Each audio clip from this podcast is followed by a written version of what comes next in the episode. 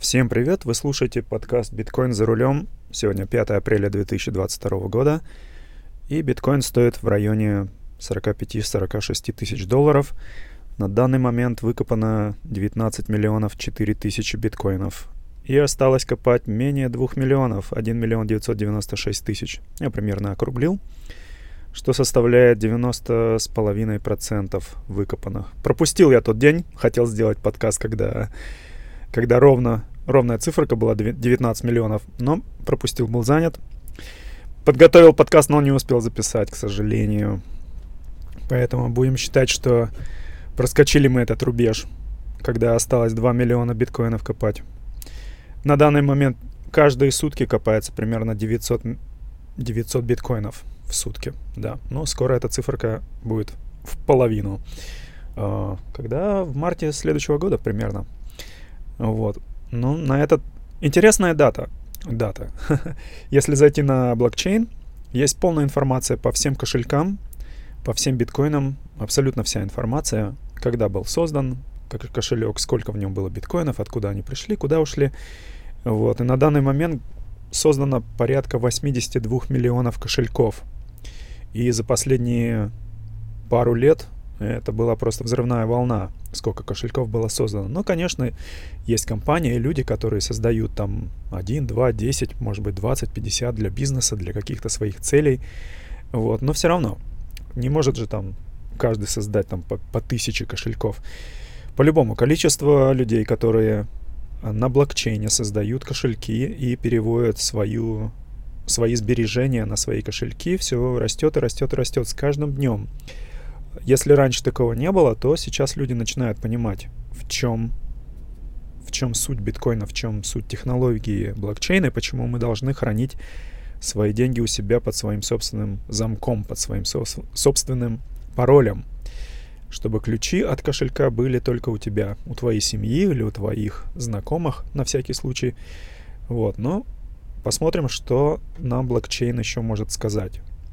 Порядка более 10 миллионов биткоинов не двигалось более года. Представляете, да? То есть половина биткоинов, которые вообще сейчас созданы из 19 миллионов, более половины, вообще не двигались более года. Только что люди делают, они просто накапливают. Нет смысла продавать, потому что начинаешь торговаться, вверх-вниз идет цена, и люди, в основном люди проигрывают. Вот, поэтому это очень рискованный процесс заниматься трейдингом. Поэтому лучше купить, перевести на свои кошельки, и пусть оно там лежит до лучших времен. Более 7 миллионов, ну примерно 7 миллионов, кошель... 7 а, миллионов биткоинов не двигались в течение от двух недель и до года. То есть это другая огромная часть. То есть мы приближаемся примерно к скольки? К 90% а, биткоинов, которые вообще не двигались вот, в течение от двух недель и больше по времени. И только в районе полумиллиона биткоинов двигались между кошельками за последние 14 дней, за последние две недели. Вот примерно такую информацию можно найти на блокчейне. Конечно, это бывают платные ресурсы, которые предоставляют такую информацию. А, вот эта информация бесплатная на самом деле, то есть есть э, компании, которые занимаются слежением того, что находится на блокчейне, какие движения, что куда двигается, поэтому страны и их э, и государства и их разные подопечные компании которые заинтересованы в том, чтобы средства не двигались между странами или между определенными людьми, они также сканируют блокчейн на, на такие операции. А, допустим, Соединенные Штаты, у них пять огромных корпораций, которые занимаются только слежением за криптовалютой по всему миру. То есть вот наглядный пример. Ну и еще интересная а, интересная такая дата по поводу того, сколько биткоинов а, идет на рынке, чтобы их продать. То есть откуда у нас появляются новые биткоины, да? То есть майнеры копают биткоины, майнят их, и потом продают. Правильно? То есть если у нас практически 18 миллионов, да, где-то 18 миллионов биткоинов вообще не двигаются, лежат в кошельках, то значит они и не продаются. Продаются только новые, которые накопали вот по 900 в день. И за последние три месяца количество биткоина, которое идет на рынок для продажи, снизилось с 48% до 31%. Это говорит о том, что майнеры не хотят продавать биткоин, потому что предполагают, что цена биткоина будет расти. Зачем продавать самый лучший ассет, который в цене только растет за время? Я думаю, что они продают частично, чтобы оплатить а, количество электроэнергии, потраченной на создание биткоина и на машины, зарплаты людям. Вот, то есть продается только самая нужная часть для того, чтобы оплатить э, содержание компании, майнить биткоины. Вот, на рынок для торгов поступает все меньше и меньше биткоинов. Другой показатель — это то, что за последний год, за последних три года отток биткоина с рынка самый высокий. И количество биткоинов на рынке, на торговых рынках, на приложениях, на всех этих э, торговых площадках и везде сейчас самая низкая за последние несколько лет. Это говорит, что у нас будет такая тема, называется supply shock. Я думаю, что это примерно случится в районе 75 тысяч долларов. А, между 70 и 75 тысячами долларов, если траекторию, а, траекторию цены продолжить а, на чартах, да, ну как цена биткоина, и продолжить количество притока и оттока биткоинов, то примерно в этой точке между 70 и 75 дол- тысячами долларов цены произойдет а, как раз вот такой шок, когда биткоинов на рынке просто не будет.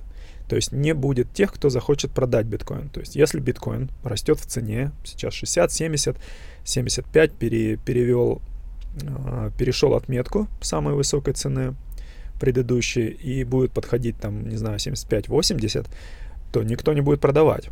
И случится такая тема, что цена может за, не знаю, за сутки, за двое, может быть, за неделю подскочить до 120 тысяч. И только тогда найдутся те, которые захотят продать. Вот, это по-любому случится. Будет откат цены обратно. Если до 120 дойдет, то, скорее всего, произойдет коррекция. Коррекция у биткоина довольно-таки брутальная. Может э, скакануть до, до 60 тысяч, то 50%, да? То есть вообще за историю цены биткоина она бывало снижалась до 80%. То есть э, ликвидность на рынке прыгает вверх-вниз, ну и цена точно так же повторяет ее. Поэтому если биткоин падает в пол цены, наверное, это будет хорошим показателем для того, чтобы купить еще. Не покупать его за, там, за 100 штук, когда я не говорю целый биткоин купить, я говорю, допустим, какую-то часть там на 100 баксов, на 1000 баксов, у кого как есть. Или у кого какая валюта есть под рукой, не обязательно доллары. Вот. И откат все равно будет. Вот. И на хайпе люди будут покупать, покупать, то есть опять начнутся какие-нибудь новости, Элон Маск где-нибудь там пукнет у себя в офисе опять Dogecoin или Шибу или что-нибудь, что-нибудь он точно выдаст. Вот. Но учитывая, что теперь он стал владельцем, частичным владельцем Твиттера, то они могут ну, как-то регулировать эти новости, больше их показывать, и, наверное, ему теперь не надо будет платить за рекламу этих новостей, хотя его так все видят. Вот. То есть по-любому это произойдет. Коррекция будет по-любому. Коррекция нужна для рынка, коррекция нужна, чтобы э, сбить э, рост цены и все эти финансовые инструменты, фьючерсы, ETF, все это э, используется плечо для того, чтобы оно там торговалось на там 50x, 100x, 20x. Вот, все это произойдет по-любому. Это было и это будет. Вот. Но в то же время э, это как раз является таким препятствием для того, чтобы большие институции вкладывали деньги в биткоин. Вот такая вот подвижность цены. Вот, поэтому сейчас многие площадки начинают ограничивать э, инструменты торгов. Допустим, раньше было 100x, ну, то есть на 100 раз можно было умножить э, свои торги. Ну, не знаю, как это объяснять. Э, сложно. То есть это вообще может быть не всем интересно. То есть э, площадки сейчас начинают регулировать то, как люди могут торговать э, биткоином, чтобы не было такой волатильности. И это частично плюс для тех, кто хочет инвестировать в биткоин. Для больших институций. Вот, к примеру, будет какой-нибудь фонд, который занимается, там, допустим, пенсионный фонд. Вложит деньги в биткоин, допустим, там 1% или 2%, вот, и цена будет скакать вверх-вниз. То есть для них это абсолютно не подходит. Вот, им нужно, чтобы цена того, во что они вкладывают, потихоньку-потихоньку росла в течение там 10 лет, 50 лет, потому что это пенсионный фонд, и люди будут ждать свои деньги там через 20-30 лет. Они не должны исчезнуть, они должны будут только расти. Вот, поэтому если биткоин дорастет до миллиона долларов э, своей стоимости. В один прекрасный момент это все равно случится. Через 5 лет, может быть, через 3 года, через 10. Я думаю, что в течение 3-5 лет это случится по-любому. Вот. И тогда, тогда уже больше и больше институций будут вкладывать, потому что каждый будет владеть немножко частью биткоина, и каждый будет в мире знать, что это как бы ресурс, который, а, который имеет какую-то ценность. Вот. Ну, это все такие разговоры. Поживем, увидим. Ну, к этому идет, потому что компании по-любому начинают э, покупать все больше и больше. Вот. И интересную статистику я тут нашел по поводу биткоина. Вот, пока искал, читал и нашел, что, конечно, биткоин э, отслеживается, то есть если происходят какие-то нелегальные операции, то можно проследить кошельки и биткоины, которые между ними были э, передвинуты с места на место, с кошелька на кошелек. И на данный момент у, допустим, у есть у организации такая база данных, где вносятся кошельки в черный список. Вот, и на данный момент, конечно, может быть, это не совсем точные цифры, но вот одна компания, которая занимается отслеживанием биткоинов и различных э, нелегальных операций, говорят, что порядка 108 тысяч биткоинов считаются украденными.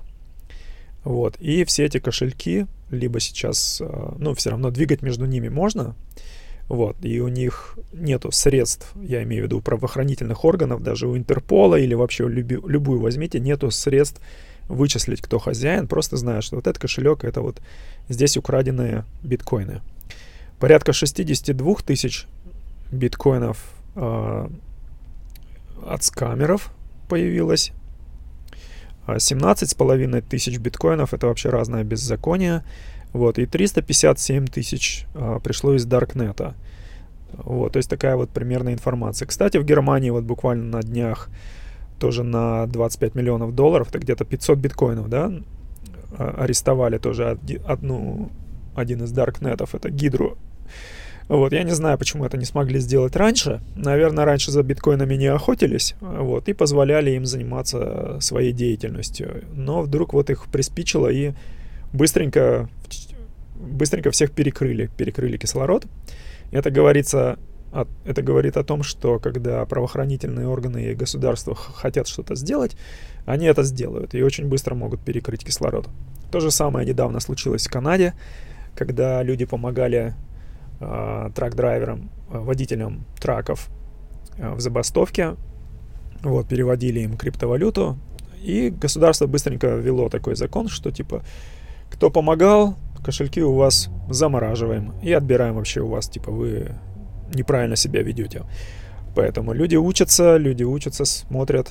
У меня вот такой интерес. Допустим, вот эти все биткоины, которые считаются украденными.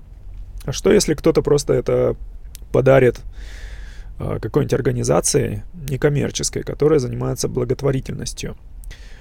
Как на это будет смотреть государство? То есть деньги идут на благотворительность. А если вот такой парадокс, если возьмут, эти деньги подарят не простой какой-нибудь маленькой компании, которая там где-нибудь, не знаю, живет, существует на Чукотке или какой-нибудь там Аляске вообще, которую занимается там по разведению какой-нибудь рыбки или птички, вот, и государство может просто взять и забрать у них деньги и сказать, что, типа, извините, эти биткоины ворованные, они должны, там, принадлежать кому-то другому. А возьмем такую организацию, допустим, Greenpeace, которая вообще по всему миру, вот, им переведут биткоины, или Красному Кресту, или еще кому-нибудь, а, что тогда будет? А, мне вот просто интересно, ради интереса, случится такое или нет. Вот. Но я думаю, что технология блокчейн по-любому начинает внедряться в, во все финансовые структуры, в банковскую структуру. В, э, на данный момент у них нету ни профессионалов, ни инфраструктуры, как, э, как хранить биткоин, как оперировать, как это предоставить людям, предоставить компаниям. Нету законов, нету вообще нету ничего, как это все работает. Это сейчас все в зародыше, все строится, все только появляется. Но в какой-нибудь момент это по-любому возникнет. Может быть, через год, через два. И законы поменяются. И в таком случае, когда законы поменяются, тогда будет большой сдвиг в цене биткоина. И я думаю, что когда биткоин дойдет до миллиона, то до 10 миллионов там прыжок будет довольно-таки быстрым. Потому что в тот момент а, ну, мы говорим о триллионах долларов, то есть триллионы, триллиарды долларов будет вкачано в криптовалюту. Даже вот взять несколько лет назад, когда, два года назад, да, 200 миллиардов только был вообще полный оборот э, всей крипты, вообще всей крипты. Сейчас 2 триллиона. Вот, то есть выросло в 10 раз за, за пару лет. Это говорит о том, как, с какой скоростью идет адаптация Сейчас происходят определенные аккумуляции, определенные законы выходят, чтобы большие компании, всякие hedge-funds, всякие фонды имели возможность купить биткоин. У них сейчас этих возможностей нету, потому что по закону эти все компании не имеют права хранить э, дигитальное что-то дигитальное, правильно? То есть ну, придет человек, там, хозяин фонда и скажет, мы хотим купить на 1 миллиард биткоинов. Кто будет хранить? Где будут ключи? Кто будет ответственным? Как это будет храниться? Будет ли это разбито на, на 100 кошельков? Как будет идти финансовый учет? Вот цена полетела вниз. Да, сегодня мы как будем показывать, что у нас убыток. Через неделю, через две биткоин залетает два раза. Что мы теперь показываем? Э, прибыль. Должны ли мы платить налоги? То есть финансовая система абсолютно не готова к э, дигитальному, э, к дигитальной трансформации. То есть э, это финансовая система, которая сейчас уже 150 лет где-то бумажной, вот, и то, как это считается, она просто устарела, она не готова принять э, дигитальную форму. Люди быстро освоились, да, мы можем там приложение на телефон поставили и друг другу перевели, да, но мы говорим о миллиардах, о триллиардах, о триллионах долларов, которые двигаются между компаниями, между всякими фондами, между государствами. Оплата, вот, к примеру, самый последний момент, самая большая новость, это то, что э, Россия перешла обратно на золотой стандарт. То есть э, перешли на 5000 рублей за грамм золота. И это то, что было отменено в 1971 году, и тот, кто слушает мои подкасты, вот я про это очень часто упоминал и рассказывал, даже начиная вот со, с первого подкаста про деньги.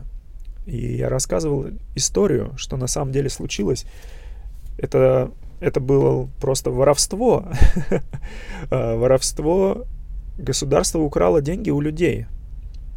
Вот, кстати, ровно 89 лет назад а, Соединенные Штаты 5 апреля Э, выдали такой указ, подписанный, опять же, президентом и, скорее всего, под давлением банкиров, что люди должны сдать все физическое золото, которое было у людей. То есть все накопление, которое было у людей в золоте, надо было сдать. Но не воровство ли это? То есть государство говорит, извините, вы не можете... И даже вот все сертификаты, сертификаты на золото тоже надо было сдать. Потому что в то время можно было взять сертификат, пойти в банк и получить свое золото по сертификату. То есть это то, как было на самом деле правильно. И потом в 1971 году э, доллар соскочил с золотого, с золотого стандарта. Вот, если кому-то интересно послушать историю про это, по-моему, вот самый первый подкаст, он номер два. Первый был знакомство, и он, оказывается, не записан. Значит, подкаст номер второй. Я там рассказывал про деньги и валюту, что это такое. Буду рад, если вы послушаете вот, и оставите свое сообщение о том, что вы, это, что вы об этом думаете, или, может быть, добавите какой-нибудь интересный факт, что вы прочитали или узнали. Э, это можно сделать на Инстаграме, есть аккаунт, э, Или можно зайти в Телеграм. В Телеграме у нас э, больш... тоже чат есть, биткоин за рулем, и также на Инстаграме биткоин за, за рулем русскими буквами пишется. Заходите, будем, буду рад познакомиться с вами, пообщаться. Вот, так вот, Россия обратно переходит на золотой стандарт. Шок от этого по всему миру прокатился, вот, но последствия будут видны примерно, начнут только появляться через месяц, через два, через три, через полгода.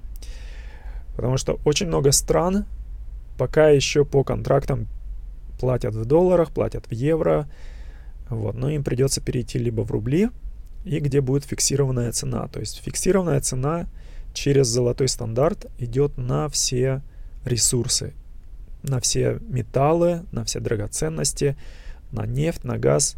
Все это будет идти через стоимость как золотой, как золотой стандарт, а, приравненной 5000 рублей к одному грамму.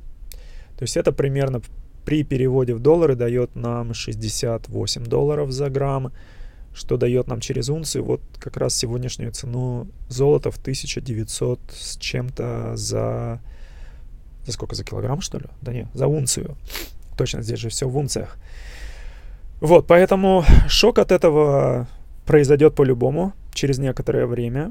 И опять же, я повторяюсь про стоимость, про, ин, про стоимость серебра. Вот, все, все эти ресурсы, они торгуются бумажками. То есть лондонская бирж, биржа, нью-йоркская, чикагская, то есть любая биржа в мире не торгует физическими вообще физическим железом никаким, драгметаллами торгуют бумажками. Вот у нас есть там 300 бумажек на унцию серебра, а у нас есть там 100 бумажек на унцию золота. Вот, таким образом и торгуют. Сколько на самом деле у банка физического серебра и золота, вообще никому не известно. Недавно президент Америки сказал, что нам надо знать, есть ли вообще в запасах страны золото. Я имею в виду Соединенных Штатов у государства Соединенных Штатов, если у них золото. И есть такое место, Форт Нокс, где должно это золото храниться. Вот, то есть был запрос сделан, и главный казначей страны сказал, я съезжу, посмотрю, съездил, посмотрел, но так ничего толком и не сказал. То есть, да, золото есть, сколько, неизвестно. Но если посмотреть историю за последние 120 лет, когда был создан доллар, национальный доллар. Вот. С тех пор все золото потихонечку перекачивается в банки, хозяевам банкам и Федеральному резерву, который является частной корпорацией, вот, которые не принадлежат государству. И через них они могут, не знаю, вывести это все золото вообще нафиг из Америки или вообще из любой другой страны. Другой интересный факт. К примеру, э, все золото обычно хранится либо в Лондоне, либо в Нью-Йорке. Самые крупные страны, они хранят свое золото вот в Лондоне и в Нью-Йорке. Так вот, Венесуэла пару лет назад востребовала свое золото обратно. Сколько у них там, 14 тонн или 16 тонн, я сейчас точно не помню. В общем, они сказали, мы хотим держать это золото у себя в стране. Типа, при... давайте сделаем перевод физического золота и будем хранить его у нас в своей собственной стране, потому что оно принадлежит Венесуэле. На что Банк Лондона э, просто отворот-поворот сказали, ребята, извините, мы вам золото не дадим. И сказали, что типа вы президент Мадуро не являетесь настоящим, вы диктатор, вы плохой человек, мы вам золото не дадим. Вот, нам нужна демократия, нам нужен демократический президент, которого, э, который от нас, наверное, вот, тогда, может быть, золото придет. То есть, по-любому получается, что это рекетиры, на самом деле, да, то есть они не отдают государству золото, которое принадлежит государству, вот, и это полный бардак, короче, что, что сейчас в мире творится. И я думаю, как раз вот сейчас э, с дигитализацией всего, с дигитализацией валюты, вот, очень много будет э, выведено на чистую воду. Сначала посыпятся все эти ETF бумажные, которые вообще являются нулевой стоимостью, да, если мы скажем, что все эти сертификаты, которые, которые напечатаны э, под доллары, вернее, под золото и серебро, если люди начнут окэшивать их, вернее, переводить в физическое, то физического серебра просто не хватит на всех людей. Но это по-любому случится в течение, не знаю, года, двух, трех, и весь финансовый рынок будет просто перестраиваться. Так что, я думаю, будет о чем рассказывать каждый раз. На этом я буду закругляться. И так я, наверное, лишних минут 10 разглагольствовал просто о том, а, что что сейчас творится, как я вижу вообще ситуацию в мире. И не только я один, у меня есть друзья, с кем мы постоянно общаемся на эту тему. И мы еще лет пять назад начали общаться и делиться информацией, что вообще происходит. То есть э, сложно просто взять так и поверить, что вся эта валюта, которой мы пользуемся, это обман, это вот бумажки, которые абсолютно не имеют стоимости. То есть на данный момент, да, мы можем пойти что-то купить, но на более высоком уровне, на государственном, я думаю, что все в мире понимают, что э, Федеральный резерв напринтовал столько денег, что это должно, что это просто должно лопнуть скоро и будет гиперинфляция. Поэтому, друзья мои, инвестируйте, пока есть время, инвестируйте, пока биткоин не взлетел в цене, переводите его на свои кошельки, и я думаю, что это, наверное, самый лучший совет, который могу дать я, который дают другие финансисты. Вот. И я думаю, это поможет в будущем не только нам, но и нашим друзьям, нашим семьям, которые понятия не имеют, что такое биткоин, не умеют покупать, не умеют переводить его. Я думаю, будет момент, когда мы сможем друг другу помочь. Поэтому всем хорошего дня и до встречи. Всем пока.